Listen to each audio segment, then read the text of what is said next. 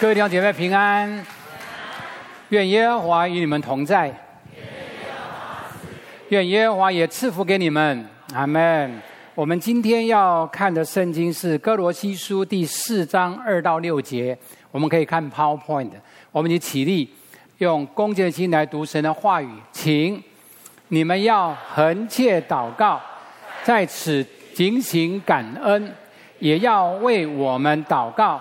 求神给我们开传道的门，得以讲基督的奥秘。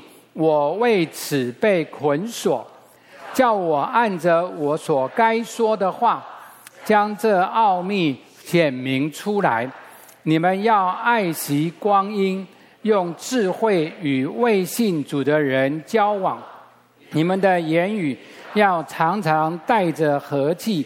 好像用言调和，就可知道该怎样回答个人。我们祷告，亲爱天父，我们满心感谢赞美你，在这个圣诞的季节的时刻，你说你是世界的真光，跟从你的就不在黑暗里走。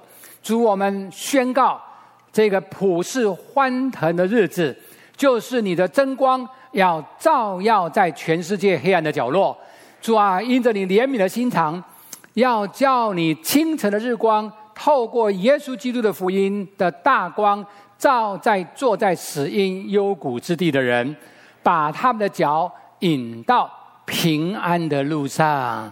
愿的圣灵今天运行在我们的中间，也运行在我们所有在线上观看的弟兄姐妹的身上。让你的圣灵的工作，透过你的话语，能够畅行无阻的进到我们的生命里面，做成你的奇妙改变生命、翻转生命的工作。主，我们感谢赞美你。这样祷告是奉主耶稣基督圣名，阿门。请坐。我今天跟大家一起分享的一个重要的题目叫做寻找。隐形富豪。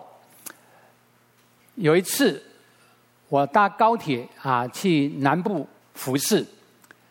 那坐在高铁的位置上，有一位大概七八十岁的老伯伯坐在我的旁边。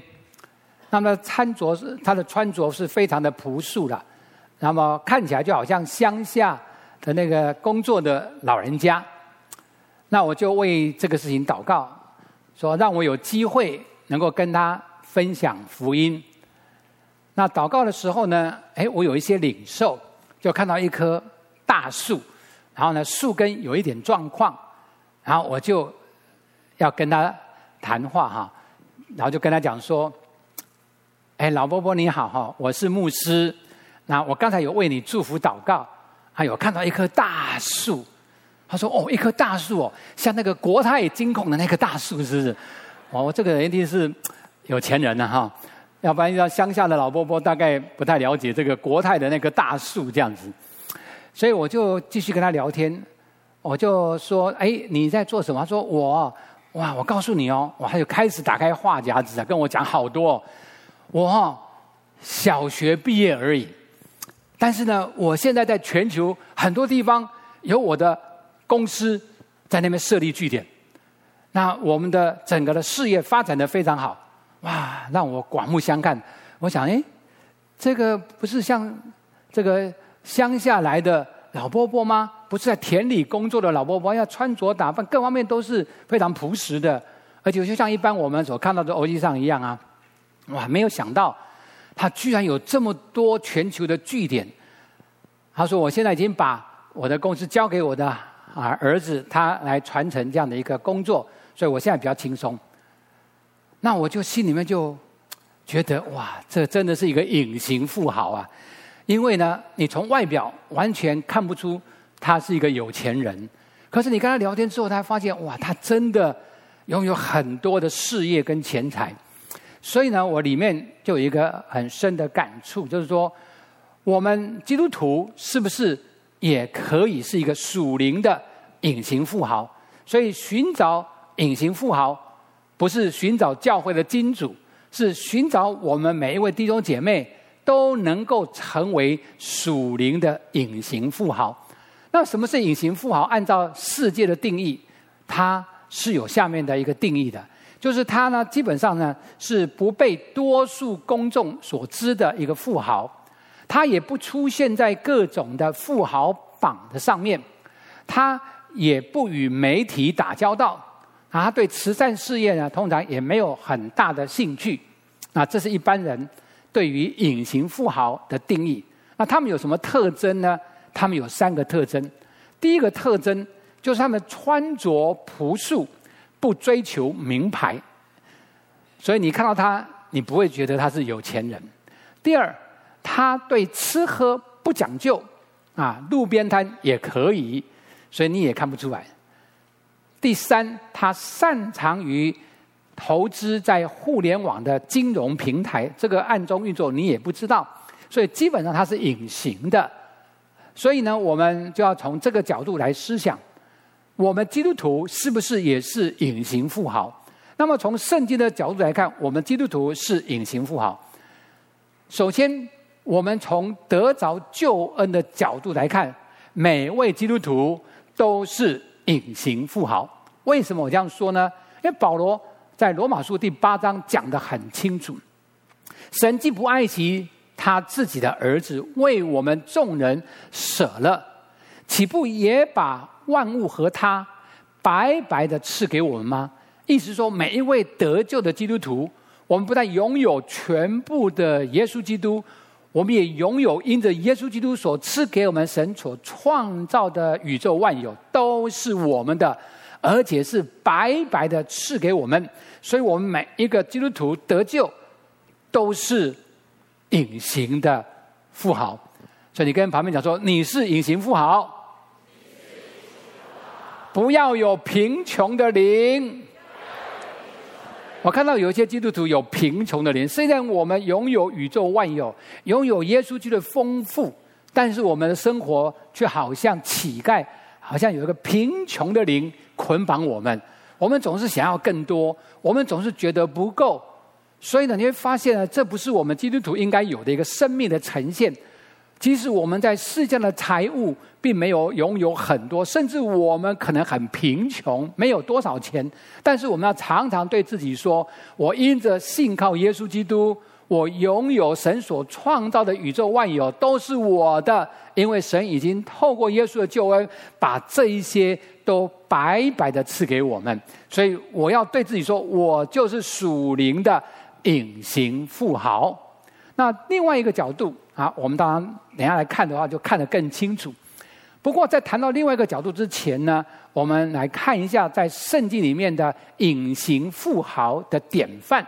就是使徒保罗，那使徒保罗在世界上并没有很多很多的财产，不过他说了这样的话，让人非常惊讶。在哥林多后书第六章，他这样讲说：“我似乎是贫穷的，却是叫许多人富足的；我似乎是一无所有的，却是叫许多人都能够看到我样样都有。”意思说，保罗生命从世界的角度来看，他。似乎是一无所有，他似乎是贫穷，但是保罗对自己的看法是：我虽然贫穷，但是我却叫许多人富足；我虽然一无所有，但是我却是样样都有。这就是保罗的生命，是我们的典范。他是真正的属灵的隐形富豪。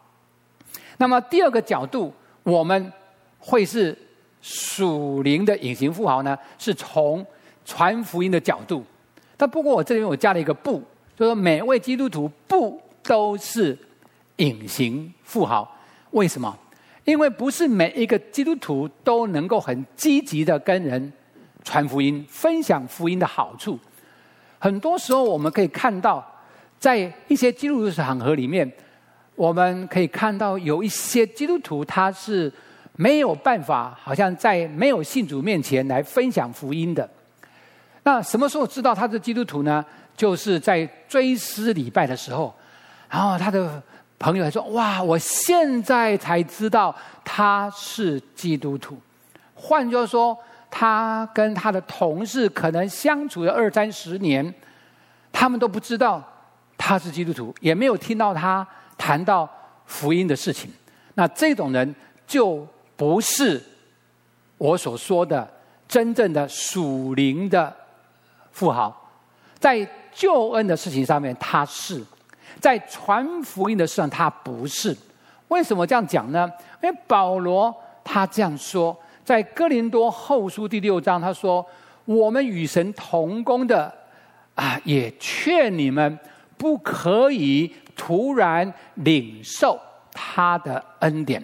什么叫做不可以突然领受他的恩典？就是你得着恩典的基督徒，好东西要与好朋友分享。”这样就叫做不会突然领受神的救恩。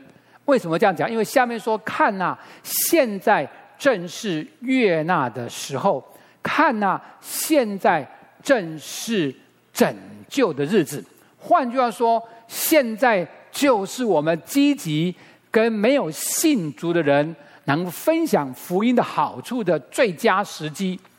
所以保罗说。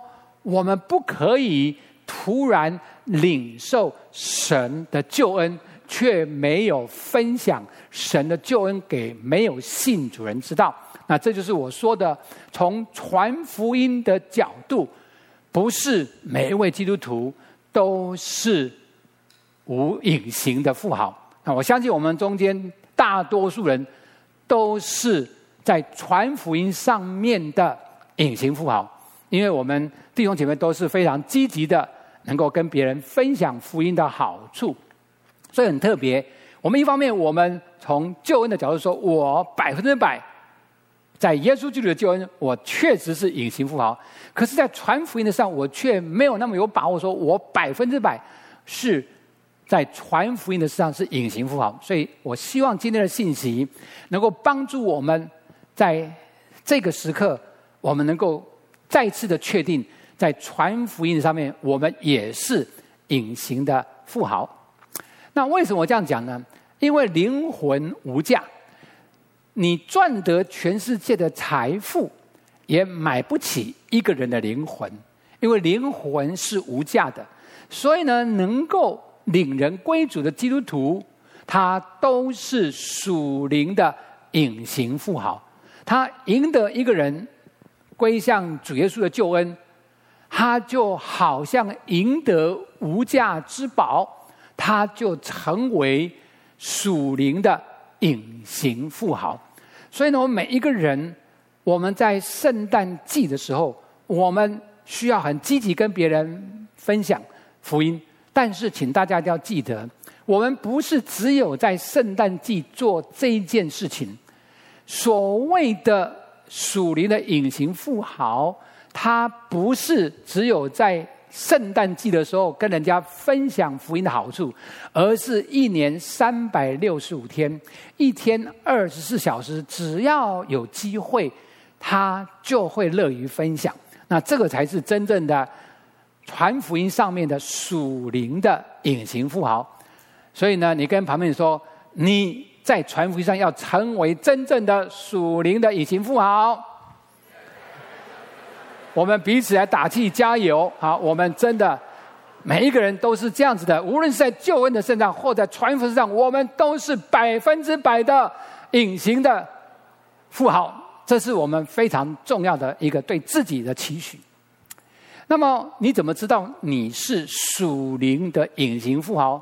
有什么特征呢？我们今天经文告诉我们，保罗就是我们隐形富豪的典范。他自己本身的生命有下面是三个特质，所以他写下来。那么我们也可以效法保罗，让我们成为真正的传福音上面的属灵的隐形富豪。第一，就是时常祷告寻求主。为什么保罗要一开始就跟我们讲说，你们要恒切祷告，在此警醒感恩？新译本的翻译是在祷告的时候，存着感恩的心警醒。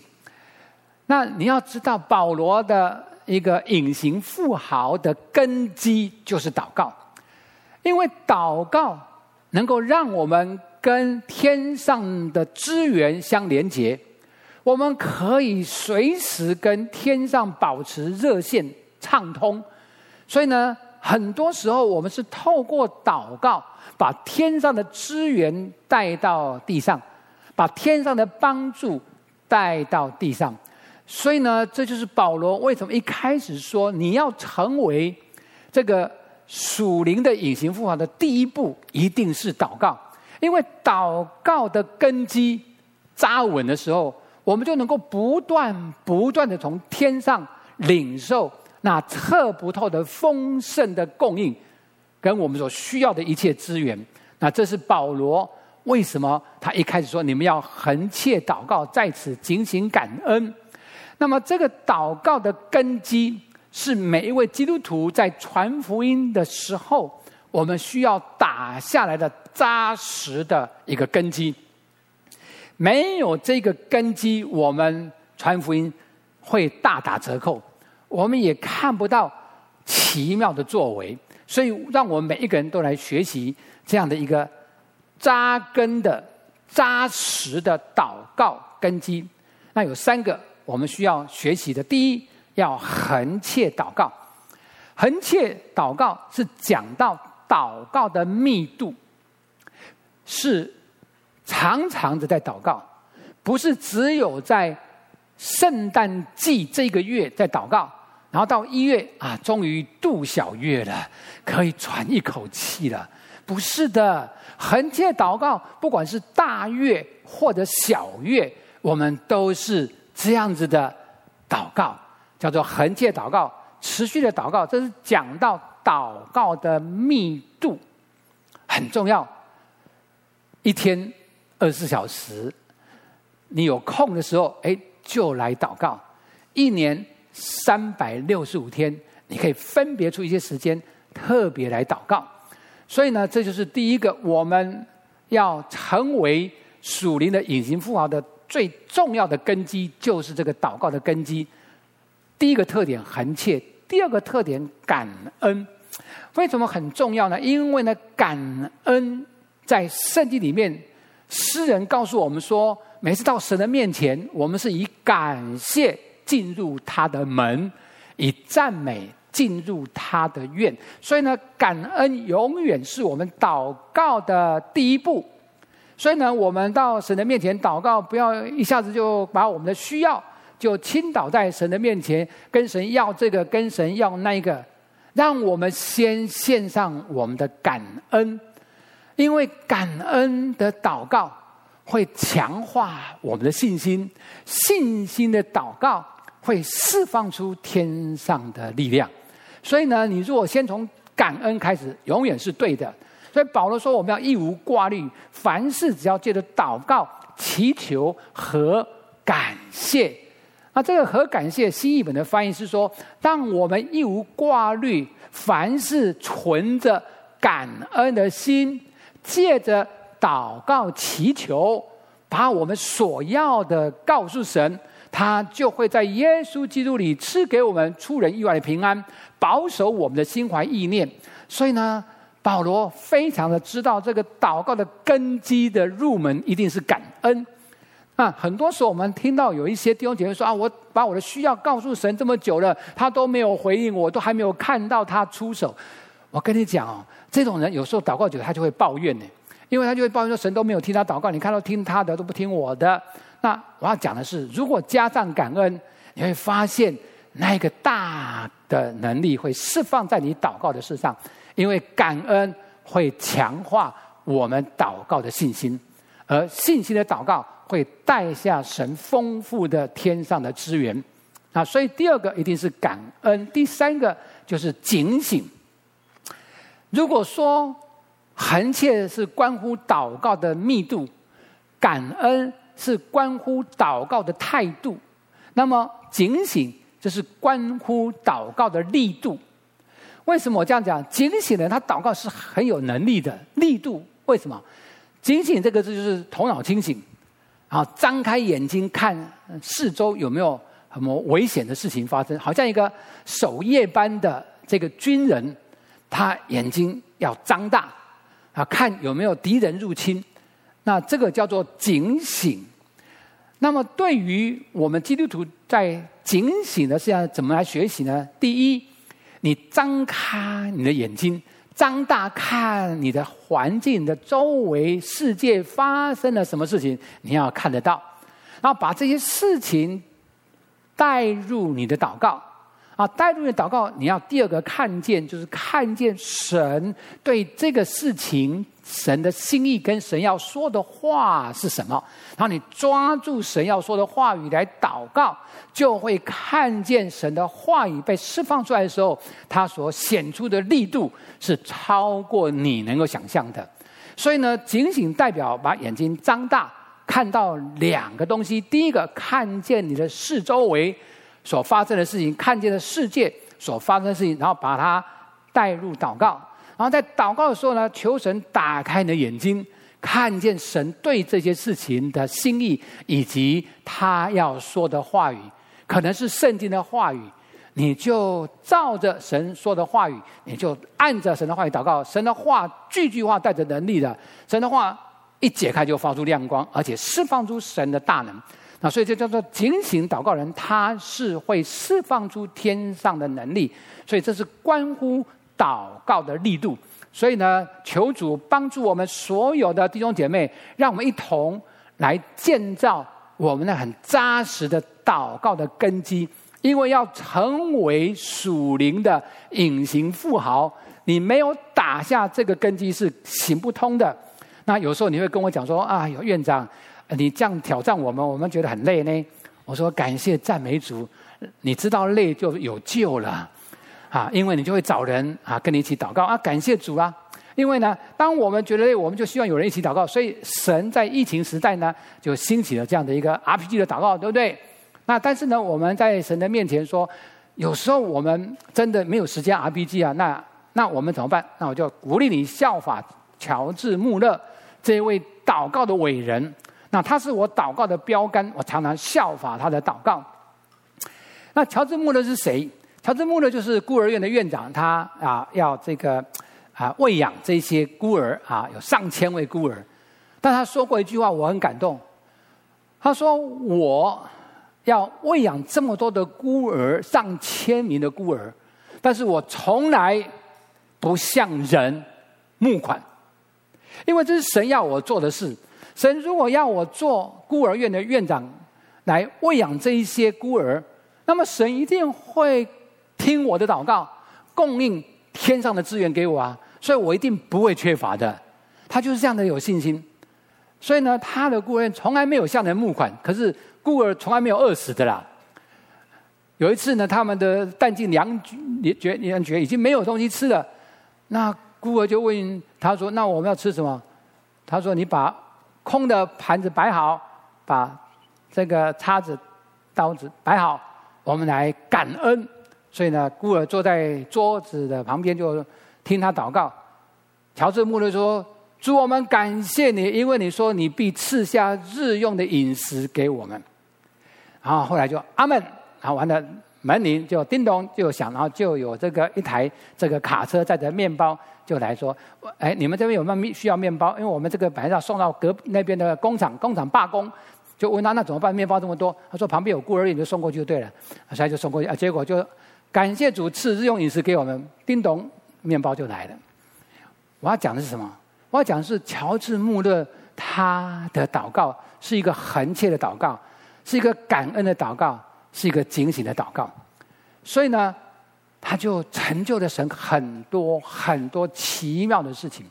那他为没有信主的人祷告，更让我非常羡慕他这样的一个祷告的生命。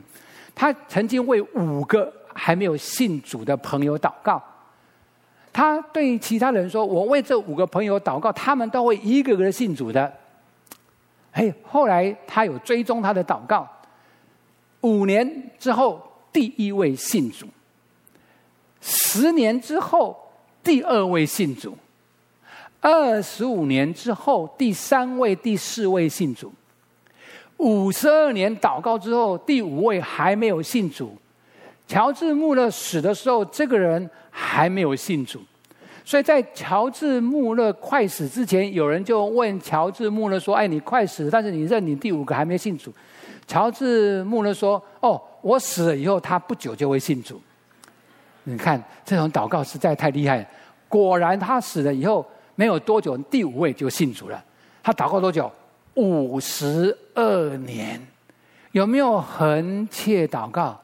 有哎。有没有感恩祷告？有啊。有没有静心祷告？有啊。所以呢，我们可以效法这些伟大的祷告的人，他们的生命真的是让我们非常的震惊。他们可以用这样的祷告的生命来赢得那些没有信主人的灵魂啊！那你还是会说那是他，我是我，没办法啊！感谢主，因为有 RPG，你就逃不掉。也就是说，在后疫情时代，神在全球兴起了所谓的复兴祷告小组 RPG。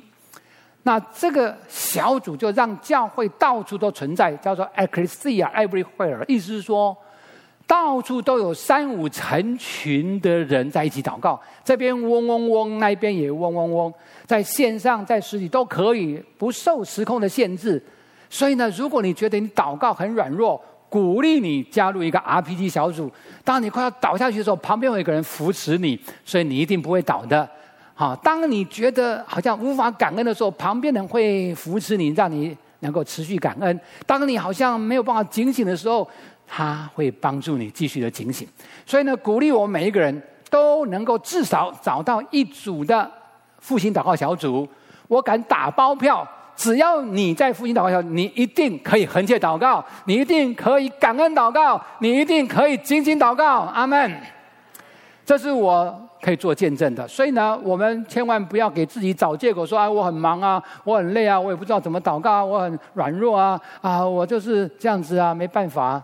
但是我告诉你，圣灵在疫情时代所兴起的这个非常棒的这个复兴祷告小组运动，就已经在全球各地已经开花结果。所以我们要跟上圣灵的脚步。我们中间如果还没有的，鼓励你们一定要加入一个 RPG 小组。我相信，透过三五成群的祷告，你的祷告的火会越烧越旺啊！你会看见传福音的果效会越来越明显。那这是我要跟大家一起鼓励的。那保罗他在关在监狱里面呢，很特别，他说了这样的话，所以要为我们祷告，好。求神给我们开传道的门，能以讲明基督的奥秘。我为此被捆锁。意思说，保罗当时是在罗马被软禁，他是在监狱里面，他被软禁了两年。但是他今天说说，请你们为我祷告，神给我们开传道的门，叫我能够按着所该说的话。将这奥秘显明出来，能够把福音讲得清清楚楚，说得明明白白，听的人都能够听得懂。那这就是保罗当时在罗马的软禁两年中间，他写下了四个书卷，叫做监狱书信，呃，哥罗西书就是其中的一卷。那我们看见保罗给我们什么榜样啊？保罗给我们榜样是什么？保罗没有请大家为他打开监狱的门祷告，让他早日出监狱。他没有请大家为这个祷告，他反而是请大家为他在监狱里面打开传道的门祷告。我觉得这让我超感动的。若按照我们的需要，我们都不喜欢被软禁在监狱里面两年之久，没有办法自由的在外面奔走。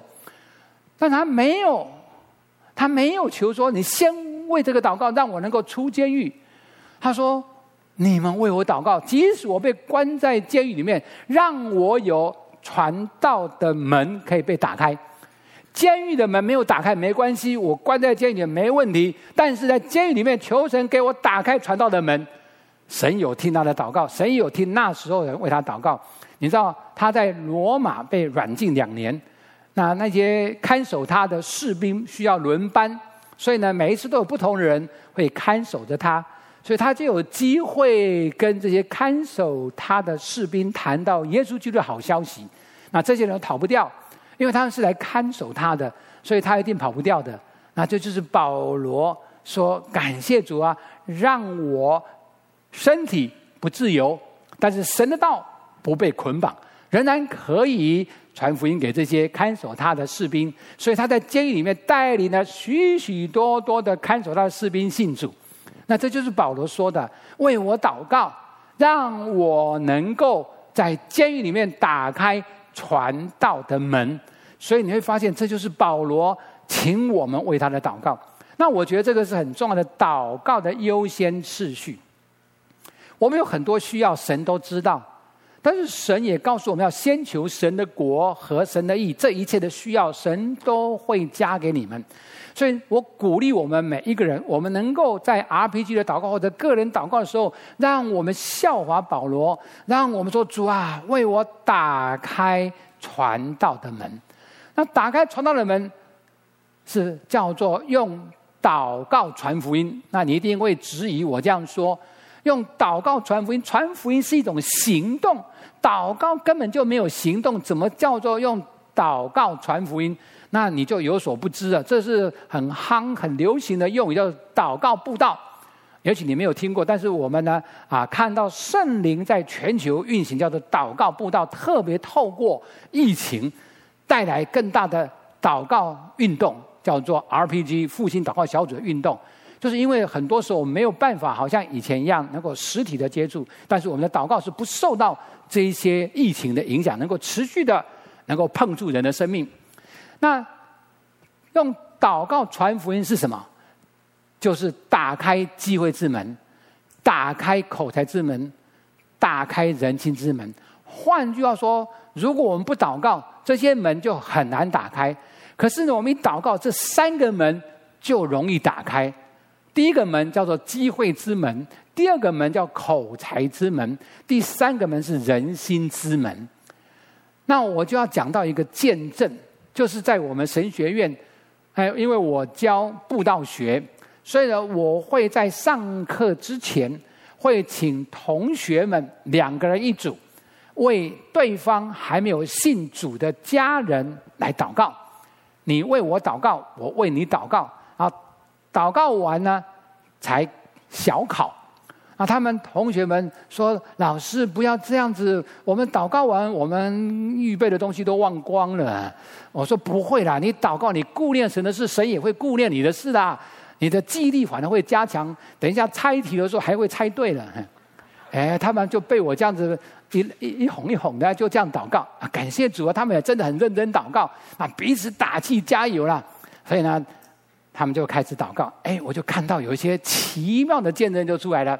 有一位女同学，她祷告了两个月、三个月之后，她就看到神奇妙的作为在她家人的身上，她就做见证啊，我就觉得非常棒啊，我就说给你们听啊。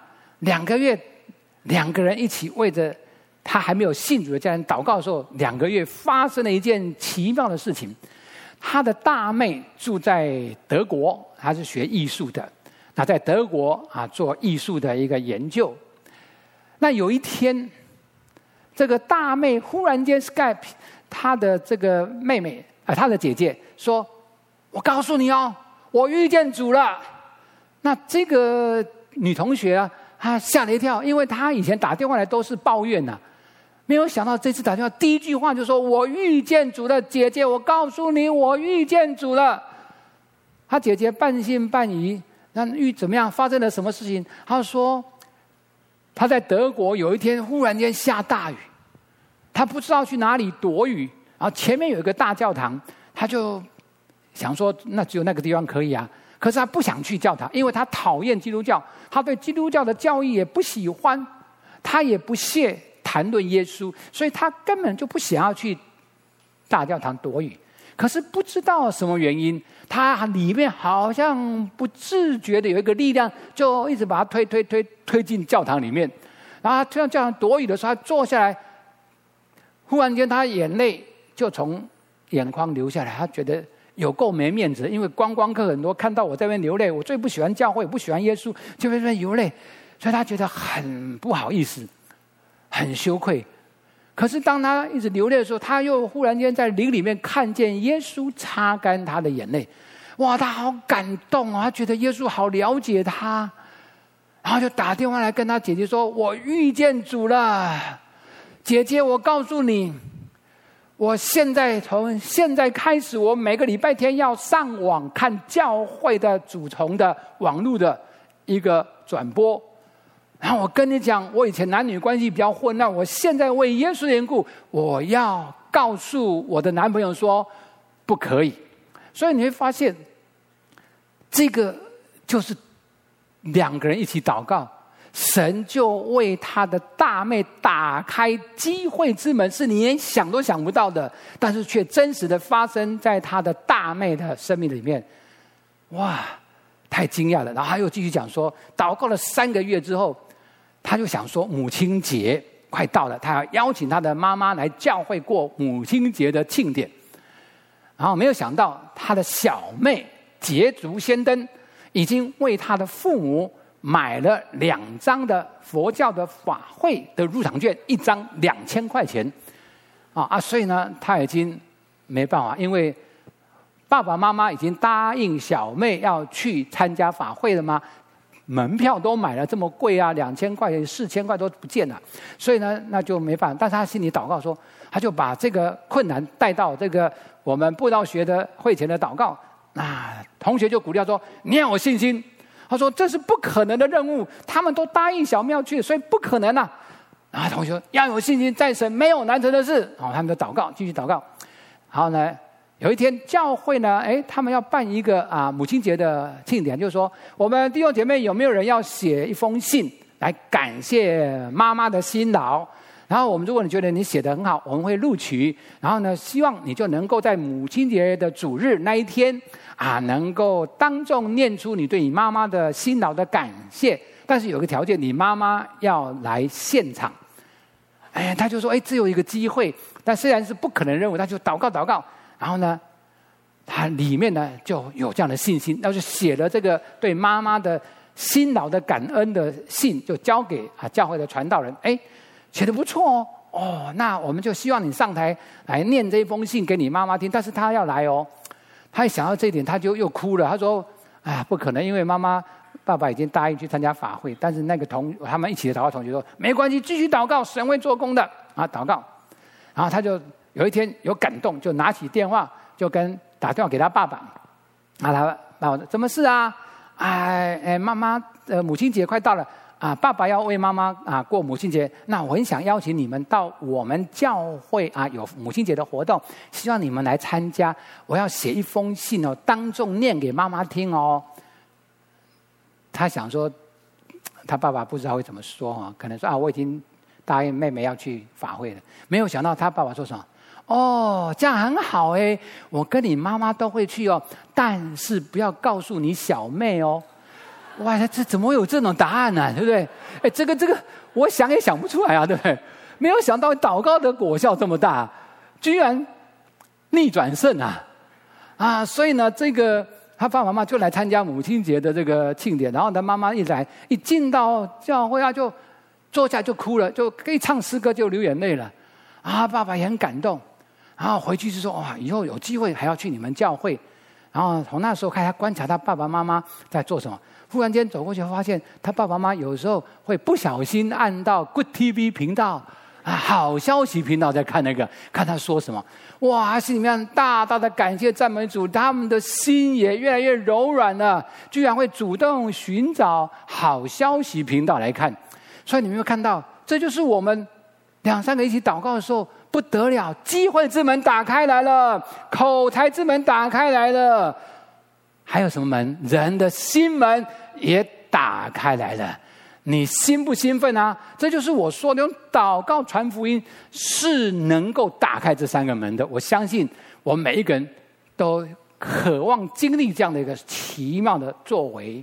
那第二，我们要成为属灵的隐形富豪的一个这个特征呢，就是要把握时机见证主。不但要时常祷告寻求主，还要把握时机见证主。那么保罗在今天的经文说：“你们要爱惜光阴呐、用智慧与外人交往。”那“爱惜光阴”这个字，在以弗所书，保罗也提到了，说要爱惜光阴，因为现今的世代邪恶。那保罗用“爱惜光阴”这个字是什么意思？“爱惜”这个字就是赎回的意思，“光阴”就是时间，所以有人把它翻译成“赎回时间”。那这个“爱惜”这个字应该翻译成“赎回”，因为原文是“赎回”，就是到市场把一个你要的东西，但它是属于别人的，你用钱把它买赎回来。譬如说一个奴隶，那你用钱买了这个奴隶，就赎回他，让他不需要再做奴隶，能够到你的家里面啊，成为你的帮手。那这就是所谓的赎回的意思，就好像我们基督徒本来是卖给罪。在罪的市场里面是罪的奴仆，但耶稣基督付了生命的代价，死在十字架上担当了我们的罪，就把我们从罪的奴仆买赎回来，归于神，那让我们得到一个真正的自由，就类似这个概念。但是呢，这个赎回时间是讲到时间，时间好像是一个可以买赎的一个物件，然后我们可以买赎回来。重新好好的善用时间。以前我们用的时间是为自己而活，以自我为中心的运用时间。但是现在我们被买赎回来，归属耶稣基督，我们要过着以神为中心，然后能够为主而活的这样的生活，这才是叫做赎回时间。所以呢，我们每一个人都已经得救了。那我们就要问我们自己：我们的时间有没有被赎回啊？还是我们得救之后，我们还是继续的忙碌着以前的事情？还是以自我为中心？还是活在自己的里面，为自己而活？还是我们真的开始顾念神的事情？我们开始能够先求神的国、神的义，这叫做赎回时间。所以呢，保罗的意思是什么？因为世代邪恶，世人正走向灭亡。为什么要赎回时间？因为世人正走向灭亡，我们要赶快在我们的工作跟生活中把握时机，把握每个机会为主做见证，不要错失良机。因为他可能明天因为一个车祸或者忽然间心脏病发作，他就猝死。所以呢，我们真的了解这个紧迫性。但保罗他说，无论得时。不得时，勿要传福音的意思在这，因为你不知道这个人明天会不会存在。而现在所有的人活在最终的人都是怎样？都正在走向灭亡。走向灭亡的，需要有人拉他们一把，说不要再继续往前走了，因为很危险呐、啊，会掉在灭亡的深渊。所以需要有基督徒把我们的好朋友、我们的家人、我们的朋友、我们的同事、我们邻居说：“哎，不要再往前走，我把你拉回来，要把握每个机会。”然后呢，为主做见证，那这就是保罗的意思。那我就想到，这个学员传道会的创办人白利德 Bill Bright，那他给我们很好的榜样。Bill Bright 他啊是一个祷告的人，那么他一年呢，他都会分别出四十天来进食祷告。那么他平常也是一个喜欢传福音的人，他说了这样的话，他说：“如果……”我在一个还没有信主人旁边超过三十分钟，他就知道这是神所安排的神圣的时刻，是一个与对方分享福音的好机会。哎，我觉得我很佩服 Bill Bright 他这样的一个学习跟操练，意思说他有一个判断的标准，三十分钟。如果真的神给他有个三种比较长时间跟他，哎，他就知道这是一个神圣的时刻，是可以跟人分享福音的时刻。所以呢，我鼓励大家也是能够啊，按着你的生活工作的特质，能够把握这样的时间，能够赎回这样的时间。那不但要赎回这样时间，把握机会为主做见证，而且呢，要用智慧与还没有信主的人交往。那这个智慧很重要，我们不是跟人家传福音，然后我们没有智慧。有时候我看到有些基督徒很有热心，但是没有智慧；很热心传福音，但是却没有智慧传福音，所以听的人就很有压力。那这个是我们需要学习，要用智慧跟没有信主的人来交往。那保罗在哥罗西书另外一个地方说，我们传扬耶稣基督是用诸般的智慧，各样的智慧，劝诫个人，教导个人，要把个人在基督里完完全全的引到神的面前。那保罗一生就是用各样的智慧教导人、劝诫人，无论如何。总是要把基督的福音传出去，但是需要用各样的智慧。那箴言书第十一章三十也说：“有智慧的必能得人。”所以保罗他的得人的智慧是什么呢？我们就要进一步来看保罗他的得人的智慧，因为有智慧就必能得人嘛。那保罗得人的智慧有两个，第一个就是甘心做众人的仆人，甘心做众人的仆人。那保罗在哥林多前书第九章讲到：“我虽然是自由的，没有人来管辖我，然而我甘心做了众人的仆人，为要多得人。”保罗用做众人的仆人，甘心乐意，结果就为主多多的得人如鱼了。那这是非常棒的一件事情，所以这是保罗的智慧哦，我们要学习他。我们要学习做众人的仆人，神就会让我们多得人。那我跟大家讲到，我们美好小组，那我以前曾经提过，美好小组是神给我极大的恩典。我们美好小组东西中区有一个小组叫美好小组，那神给我恩典，让我跟他们配搭一个月有一次的福音的餐会。那福音餐会的时候呢，就很多福音朋友会来。所以你们现在看到的，就是我们福音餐会的丰富的菜肴，哇，就很多人来享受这个丰盛的菜肴。那这些菜肴谁做的？啊，就是这一群人做的。很多人有钱出钱，有力出力，有菜出菜。那丰盛的菜肴还有点心，还有水果，哇，很丰富。那这些人当中，很多人都是餐饮业的老板，听好，是老板。那他们老板都甘心乐意的当员工，把菜热腾的菜拿来，然后呢，吃完之后又很殷勤的员工把桌子什么都清扫干净，十几分钟就全部恢复原状，真是非常有效率哦。那这一些人都是餐饮业的老板，但他们甘心乐意做众人的仆人，哇，真的很感人呢。所以呢，我们美好小组有一个信念，叫做“付出就是杰出”。请大家记得，付出就是杰出，杰出不是跟别人比啊，杰出就是付出，你付出就是杰出。所以呢，让我们一起来学习。所以呢，你看不得了哇！我们十一月十四号，我们第一次恢复实体的美好小组的福音餐会，哇，就很多人来。然后我们。这个车道要有引导，而我们的这个比较大的小朋友也当车道引导的童工，站在我们这个林良山庄的车道前举牌说：“你们是来参加美好小组福音参会的吗？请从这边走。”哇，连我们的小朋友都当我们的童工，哎，所以全体总动员，同心合意，兴旺福音。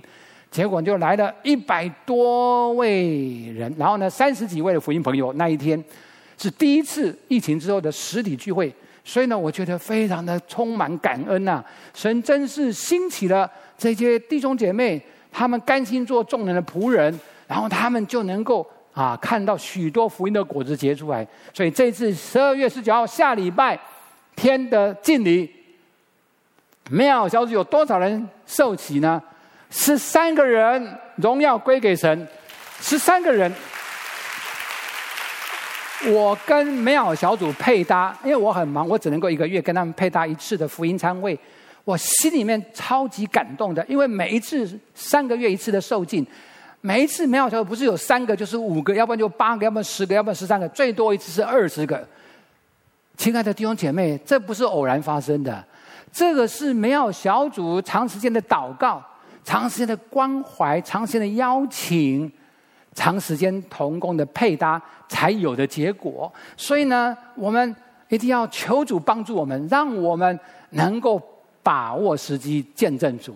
而那个智慧，就是甘心做众人的仆人。第二个，保罗智慧得人如鱼，是像什么样的人就做什么样的人。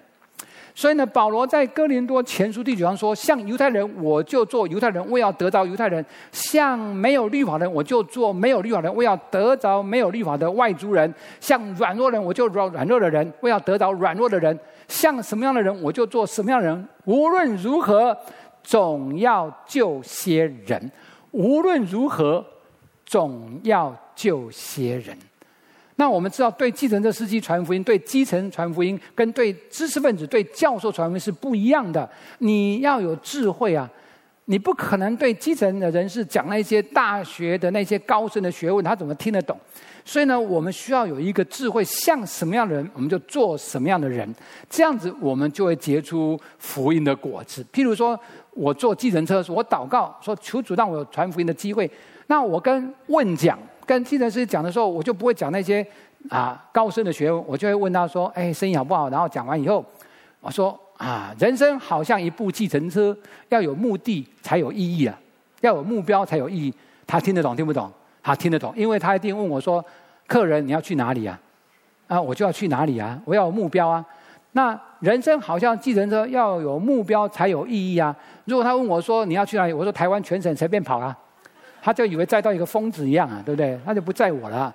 那我就跟他讲，他就嗯有道理哦，我就跟他解释，然后啊，所以呢，人生呢要有目标才有意义啊。那目标呢，就是要认识主耶稣啊，因为耶稣说他就是我们的道路啊，对不对？所以呢，我们要回到天上，我们有一天都要离开世界，我们要回到天上。所以呢，就是开始跟他们提这个，这就是我说的，你对什么样的人，你要做什么样的人，说什么样的话啊，这样就对了。好，OK，那这样子我们就知道了。那所以呢，我们要把握时机见证主。那这个时机非常的重要哈。那我们要智慧啊，因为呢，真的有智慧才能够得人呐。那第三个是口出恩言，活出主。口出恩言，活出主是什么意思？就是保罗所说的，你们的言语要常常带着和气，好像用盐调和，就可以知道该怎样回答个人。这是什么意思？和气是什么？在原文的意思叫 charis，就是恩典的意思。charisma 就是恩典、恩赐的意思。所以呢，言语要常常带着恩典，好像用盐调和，好像在煮菜料理的时候，你用盐调和就好吃了。啊，那意思是说，我们跟人交往的过程，我们说的话很重要，要带着恩言、恩典的言语。那有一种翻译把恩典的言语翻成这样的翻译，我很喜欢这样的翻译。他说：“你所说的恩典的言语，能够把一个人里面的好，能够把它讲出来。好，你看到他，可能他不是你很喜欢的，或讲话各方面可能你不喜欢，可是你能够看见他里面的好，你说的话能够把他里面的好能够讲出来。哦，他觉得你很了解他，很欣赏他。所以呢，基本上。”恩言就是一个肯定、鼓励啊，造就人的好话了。那有一个例子，我就讲给大家听，就知道为什么我说这个很重要啊。那有一位美国的牧师，他要去一个地方开布道会，然后他坐火车要去那个地方。那他一上车就祷告说：“主啊，让我能够安安静静的坐在这里，预备我等一下要讲的讲章。我旁边的位置最好不要有人来坐。”如果有人也是安安静静的在这里打瞌睡，他祷告完，下一站有人上车，就坐在旁边啊，是一个酒鬼，全身臭摸摸的，酒味很浓啊，然后拿着一个酒罐子，然后拿一个杯子在那边，然后一边在口中念念有词，哇，这个牧师就心里很难过，说主啊，你没有听我祷告。主说：“你不是要去开布道会？我把一个最需要福音的人带到你旁边，你都不传福音给他，这样子哈？啊，我讲他还没预备好，没关系的，嘿，我会帮助你，嘿，啊。然后，但是这个酒鬼更糟糕，就倒一些酒，干杯，干杯，嘿，哇，这个牧师更难过了，我不能喝，我一喝一下车来接我说，牧师你怎么全身都酒味啊？那接我的人就觉得我在车上喝酒了，不行啊，我要开布道会。”但是主就一直强，一直提醒他，他就是最需要福音的，你要赶快跟他讲话啊！啊，这个牧师只好面有难色，但是装出笑脸，啊啊，那谢谢你哈、哦。然后开始神给这个牧师恩言，听好恩言。牧师就拿起来喝，哇，谢谢你给我喝这么好的酒，这个比 XO 还好喝，哇，太棒！你怎么这么慷慨啊？愿意把这么好的酒跟我分享，哇，这个就是恩言呐、没有讲说你这个又脏又臭，全身都酒味的，居然坐在旁边，你能不能到别的地方坐啊？我现在要好好安静预备我的奖章。没有啊，这个牧师的恩言就触动了这一个酒鬼，这酒鬼就觉得哇，这个人居然能够欣赏他的慷慨，说他的酒是这么好的酒，愿意跟人家分享。所以呢，就打开话匣，一股脑把他所遭遇的痛苦，他怎么样离婚，他的工作怎么样遇到难处，他现在没有工作，只能借酒浇愁，愁更愁。哇，讲了一大堆，还真的是最需要福音的人。所以这圣灵就教导这个牧师说：机会来了，你跟他讲迦拿啊，好酒留到如今的故事。所以呢，牧师赶快保证酒用尽了没关系，只要信耶稣，好酒就会留到如今的。就把福音传出去，最后下车前就带领这个醉就醉醉酒的人呢，啊，就信了耶稣。所以你会发现，这叫做恩言。所以恩言太重要了，那个恩典的言语能够把对方里面你看得见他的好，把他讲出来，他就觉得你很了解他，他就把他心里的话都告诉你。所以呢，我们呢要怎么样来做？我们就要效法耶稣，对不对？耶稣，请问口中有没有恩言？有啊。耶稣他虽然是木匠的儿子，好像很基层，可是他的话一点都不基层，他的话充满了恩言，所以众人都称赞他，吸取他口中所出的恩言呢。所以呢，我们要时常说肯定造就人的好话，因为这些话能够建立美好的人际关系，对待人信主会产生很大的作用。关系很重要。如果我们跟家人关系、朋友的关系、手足的关系产生破口、产生裂痕，你要撒福音的种子，基本上是很困难的，因为他跟你关系都搞渣了。你现在给他传福音，他再好他也不听啊。所以呢，一定要晓得说肯定造就人好话，常常说感谢的话，说造就的话，说肯定的话，说鼓励的话，说祝福的话。那这些呢，是能够帮助我们建立美好人际关系，是为了福音的缘故。所以呢，我们求神来帮助我们，让我们在神的面前，我们可以帮我按一下，它卡住了，帮我按一下。好，所以呢，这就是挑战我们，到底我们是海豚或者鲨鱼，口中有恩言，能够借着造就肯定人的话来帮助别人的，这是海豚很温和。鲨鱼就口中没有恩言，他是很热心传福音，然后像鲨鱼咄咄逼人，然后呢给了很大的压力，好像不听你讲都不行啊。那这种就是所谓鲨鱼型的，所以让我们每一个人都能够像海豚，不要像鲨鱼就对了。好，再继续帮我按一下。那感谢主，我们疫情中啊，我们恩典接力礼拜二的这个祷告的见证，让我们很感动啊，因为呢，我们看到啊。这个啊事情就是说，我们看到主呢，就透过这样的恩典接力呢，帮助了我们，让我们很多人呢能够得到福音的好处。那我们听他讲见证的时候，我们心里面就非常的感恩。为什么？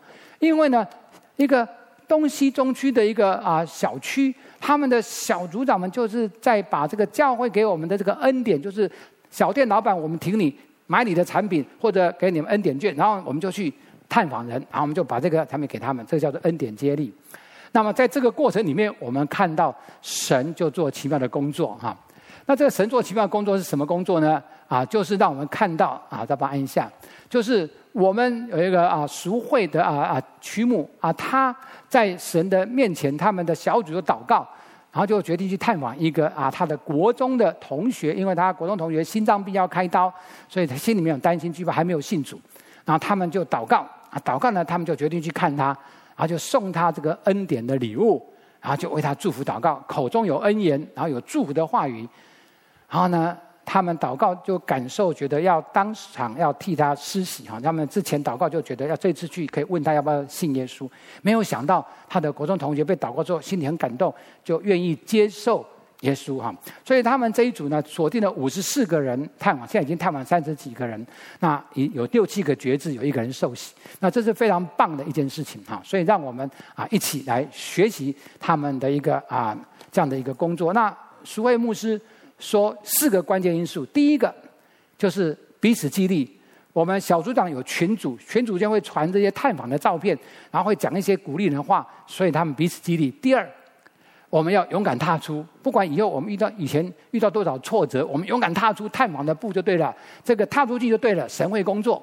第三，要 RPG 的祷告，探访以前要迫切祷告，求神给机会之门、口才之门，柔软人心。最后要带礼物，然后说恩言，能够把恩典礼物带给他们，然后说出恩言。他说：“这四个能够做到，基本上很多人的心是预备好要接受耶稣的。所以呢，求神恩待赐福给我。所以呢，我们看到戴口罩的，就是呢淑慧曲木。那他旁边那一位就是他的国中同学。你知道他们去哪里探访呢？去彰化，从台北开车把恩典礼物送到彰化，为他的心脏不要开刀祷告。难怪他会那么感动。”他就信了耶稣，所以呢，这就是我们看到的。好，我们再往下走。所以呢，我们呢啊，寻找隐形富豪呢，有三个非常重要的。对，第一个就是时常祷告寻求主；第二，把握时机见证主；第三，口出恩言活出主。我相信，我们如果都学会的呢，我相信我们都成为一个得人如鱼的隐形。富豪。最后，我讲一个故事，就要结束我今天的信息。就是呢，十九世纪伟大的布道家穆迪，他所发生在他身上的事情。那穆迪大家知道，神大大使用他，带领一亿多人听过福音，成千上万的人信了耶稣。所以穆迪百分之百是隐形富豪，他带领很多人信主。可是问题是谁带领他信主呢？没人知道，我来告诉你，这是这个人 Edward Kimball。那这个人是谁？这个人就是一个默默无闻的主日学老师。那他穆迪在他们班上一点对神、对这个信仰没什么兴趣。后来这个老师就去探访这个十七岁的小男孩，去到他的鞋店里面去探访他，在鞋店里面就带他信主了。没有想到这个穆迪十七岁男孩将来被神大大使用，带领成千上万的人。信耶稣，而且一亿的人听过福音，所以你可以看到一个小小的一个主日学默默无闻的，可是他也是真正的隐形富豪。第二，我们看见穆迪呢，也曾经错过良机，因为他在芝加哥开布道会的时候，他有三天的布道会。那第一天讲完，他说：“你们回去想想看，明天我们还有布道会，你们再来决定要不要信耶稣就好了。”然后就散会，散会以后呢，那一天晚上就发生芝加哥大火，就烧毁了芝加哥很多很多的房子，很多人就被烧死。所以第二天布道根本没有人会来了，因为烧那悲剧产生了。所以呢，穆迪心里面就很难过，说早知道我那一天晚上就是要呼叫他们能够信耶稣，结果没有想到错失良机，现在他们已经都离开世界了。所以他心里面就祷告说：主啊，让我每一天能够向一个人传福音，就这样子。那他有一天呢？他睡觉前忽然间想到，哎，今天没有跟一个人传福音，他就赶快打开门去外面说：“主啊，那么晚了，谁能够让我传福音？”没有，忽然那个雨就下大了，有一个人就拿着雨伞，就从在街道上走，他就赶快跑，借着躲雨一下，借躲雨一下，然后那个人就给他撑伞，他就在伞下面传福音给他，再回去睡觉。我要讲的是什么？目的他的生命是因为一个小小的默默无闻的主日学老师带他信主的。然后他因为错失良机，他就把握每个机会来传耶稣的好消息，所以成就了神在他身上工作。亲爱的弟兄姐妹，今天你听了这个信息，我不知道你有什么感动？你不愿意真的成为真正的属灵的隐形的富豪吗？我们低头，我们祷告。亲爱的弟兄姐妹，让我们来祷告。我们先为自己的祷告生活来祷告。你把手放在你的心上，你把手放在你的心上，为你自己的祷告生活来祷告。你有没有恒切祷告？你有没有感恩祷告？你有没有警醒祷告？我们中间，如果你觉得一个人祷告是比较软弱的，你可以进入 RPG 的祷告小组，一起来祷告，你一定可以看见这样的一个祷告会在你里面扎根，然后传福音的时候可以打开机会之门，打开口才之门，打开人心之门。我们一起开口来祷告。主，我们来感谢，来赞美你。主啊，我们相信主。主啊，你在我们的中间。主啊，你要来改变我们的祷告的生活，让我们的祷告的生活，主啊，能够成为恒切祷告、警醒感恩的人。主啊，祝福我们每一个。主啊，让每一个线上还有现场的每一位弟兄姐妹。主啊，都在你的圣灵施恩恳求你的浇灌之下，让我们成为一个恒切祷告的器皿，让我们祷告的时候常常献上感恩，让我们的眼睛张大，看见世界所发生事情，也看见你对这个世界的心意。主啊，让我们按着心意祷告。主啊，让我们祷告的密度、祷告的态度。祷告的力度都能够不断被你提升，主啊，因为我们知道透过祷告，我们可以打开机会之门，打开口才之门，打开人心之门。主，愿你的圣灵，主啊，高摩我们，让我们成为一个祷告的器皿。主啊，让我们在你祷告的根基上撒下福音的种子。我们要看见我们真的成为隐形的富豪。我们再来祷告。我们为自己能够把握时机来祷告，我们每一个人开口为自己祷告，把握时机，充满智慧。我们一起开口为自己能够把握时机，能够充满智慧祷告。主啊，是的，我们仰望你。主啊，我们相信。主啊，你把一些朋友、一些主啊还没有信主的家人、同事、同学放在我们的身边。主啊，我们向你求，给我们机会。主啊，让我们能够把握时间，把握机会。主啊，赎回时间。主啊，让我们以前都是常常活在为自己而活的光景，现在能够活在为你而活的光景的里面。主啊，让我每一个人在你手中，我们都能够看见。主，你怎么样帮助我们？主啊，在我们的工作，在我们的生活中间，主啊，让我们主啊有机会，主啊能够把你好消息跟他们分享，好东西要与好朋友分享。主啊，求你恩待我们，让我们在你面前有智慧。主啊，能够甘心做众人的仆人。主啊，也能够像什么人就做什么样的人。无论如何，总要救些人。主，我们感谢赞美你。我们再来祷告，让我们口出恩言，为我们的口祷告，让我们口出恩言。让我们能够真的把人的里面的好能够讲出来，让我们一起开口来祷告。主啊，是的，主，我们仰望你，高我们的口，让我们的口在你面前，主啊，能够口出恩言，主啊，能够让人里面的好能够被带出来，主啊，他们知道我们能够了解他们，能够知道他们，主啊，能够看见他们的需要，主啊，能够愿意帮助他们，哦，他们就乐意来接受耶稣基督。主，我们赞美你，我们感谢你，愿主亲自做成这样的工作。主，我们赞美你，哈利路亚！我们一起来，我们来赞美我们的神，起立，我们赞美我们的神，哈利路亚。带着祷告，宣告盼望，跳出耶稣生命，写出真理，能够燃烧圣洁火焰。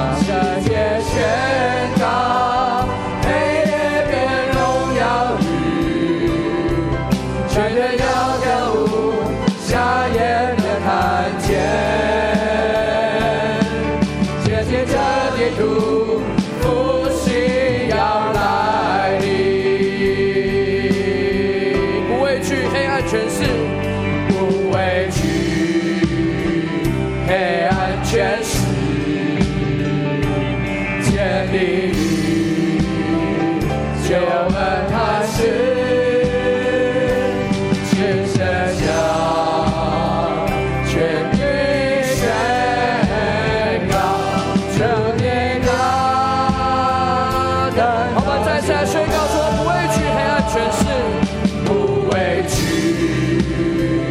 黑暗权势，建立在就能叛失。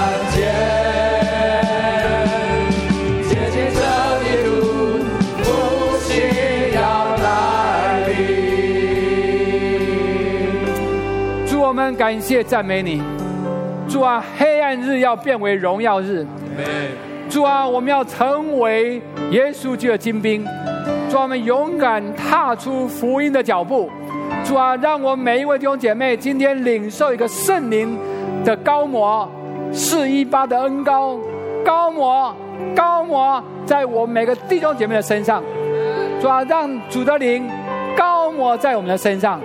让我们靠着从天上能力，主啊，能够在你的面前，主啊，让这个黑暗的时代能够看见世界的真光，就不在黑暗里行走了。